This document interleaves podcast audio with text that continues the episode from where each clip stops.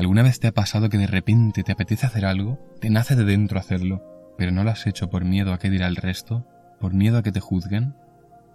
Por ejemplo, hablar con alguien desconocido que te causa curiosidad o simplemente te apetece hablar, o cuando hay un atardecer muy bonito, pero igual no te paras a apreciarlo porque estás en medio de la calle y pararte allí en medio a mirar el cielo se vería muy raro.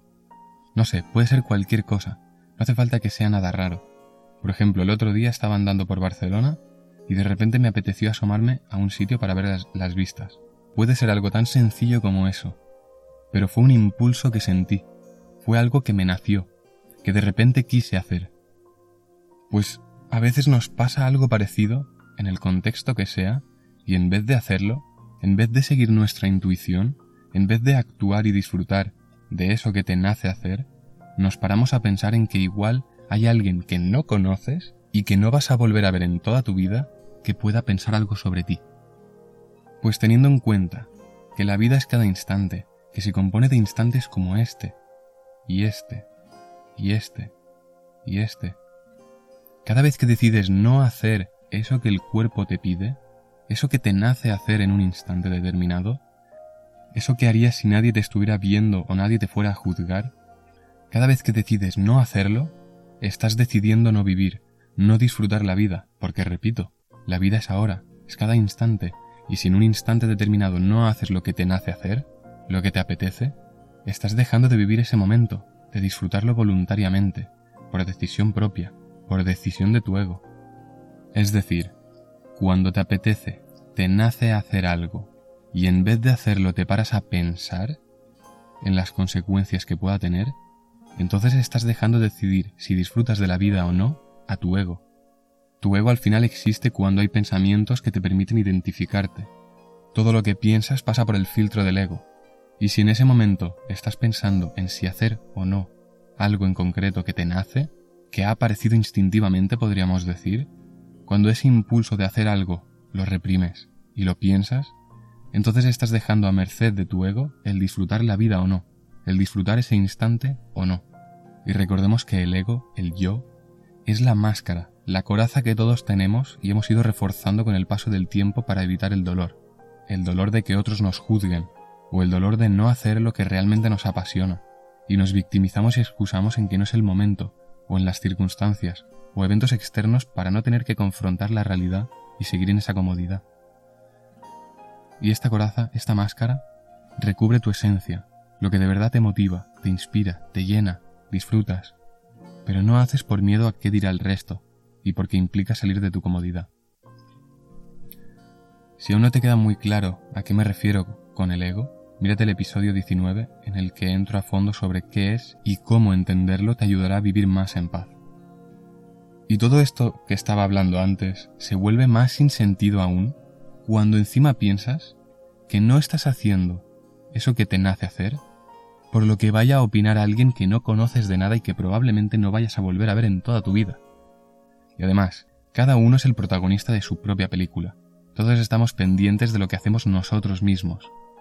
Pero cuando estás en un sitio con gente, normalmente no te paras a analizar cada movimiento que hace cada persona durante todo el rato. Con lo cual, la probabilidad de que te vean haciendo X y que encima se paren a pensar algo sobre ti es pequeña. Pero ese ni siquiera es el punto. Da igual si te están mirando o no. El punto aquí es que estás dejando de vivir la vida, de disfrutar de la vida, porque la vida es ese instante en el que estás decidiendo no hacer eso. Estás dejando de vivir la vida por lo que pueda opinar alguien random. Y esto resumido significa que aún no te amas lo suficiente, te falta autoestima, que desde mi punto de vista es de lo que más carece todo el mundo, porque todos estamos pendientes de qué pensará el resto sobre nosotros, y basamos la mayoría de nuestras decisiones en ello. Piensa por un momento ¿Cómo cambiaría tu experiencia de vida si cada vez que te nace hacer algo, lo haces? Hablo de esos impulsos que a veces sentimos, impulsos de hacer algo. Al ser impulsos y no estar generados por la mente, por los pensamientos, por el ego, entonces esos impulsos, esa intuición, son cosas que le apetecen hacer a tu ser, a lo que eres realmente cuando quitas todas las capas de programación y condicionamiento social. Esto es algo que reflexioné con un amigo hace poco, con lo cual aún tampoco puedo hablar mucho desde la experiencia de vivir siguiendo esos impulsos, pero es algo en lo que estoy focalizado actualmente y no tengo duda de que si poco a poco acabo siguiendo esa intuición, eso que me nace hacer, voy a disfrutar más. Lo que sí te puedo confirmar por propia experiencia es que la transición de no tener que pasar por el ego para decidir es posible si se entrena. Por ejemplo, actualmente cuando me pasa algo que la mayoría de gente catalogaría como negativo, según la gravedad del evento, soy capaz de no ver lo negativo, porque llevo tanto tiempo viendo el equilibrio en lo que me pasa, que muchas cosas ya no las veo como negativas ni al primer segundo de sucederme. Y eso me permite estar en equilibrio, me permite no quitarme de mi paz y por lo tanto de mi felicidad. Porque como dijo Naval Ravikant, y yo también lo creo, la paz es la felicidad en reposo, y la felicidad es la paz en movimiento. Así que, si aquí lo que nos impide hacer lo que nos nace y seguir esos impulsos, esa intuición, es que reprimimos esos mismos impulsos por nunca hacerlos, es decir, si siempre que te apetece hacer algo directamente no lo haces, estás acostumbrándote a que cuando te nace hacer algo, lo reprimes. Entonces la decisión de tomar acción queda a manos del ego, de tus pensamientos, moldeados por tu experiencia y por la sociedad. Porque al reprimirlo, ya le estás dando tiempo a tu ego a pensar en ello. Y cuando decide tu ego, lo normal es que no lo hagas, porque tu ego es esa vocecita que te dice que mejor no lo hagas, porque puedes quedar mal o como un rarito. Pero si lo piensas un poco, seguir esa intuición, esos impulsos, eso que te nace, que te apetece, es la mayor muestra de amor hacia uno mismo, porque estás poniendo por delante el disfrute de tu vida antes que lo que pueda opinar alguien cualquiera. El chiste aquí es tratar de hacer eso al instante de sentir ese impulso, ya que de esta forma no pasa por el filtro del ego, y entonces estarás viviendo instintivamente, haciendo lo que te apetece y te nace. La forma de llegar a este punto creo que es mediante la práctica. Cada vez que sientas ese impulso de hacer algo, Mientras no pises la libertad del otro, hazlo.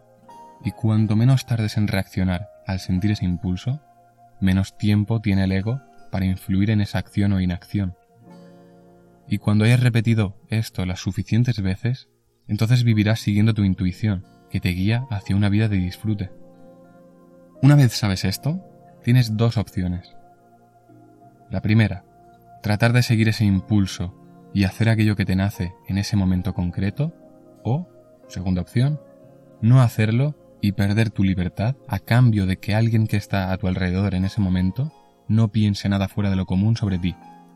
Con lo cual, cada vez que sientas ese impulso, síguelo, porque si no, estarás eligiendo vivir prisionero de tu ego.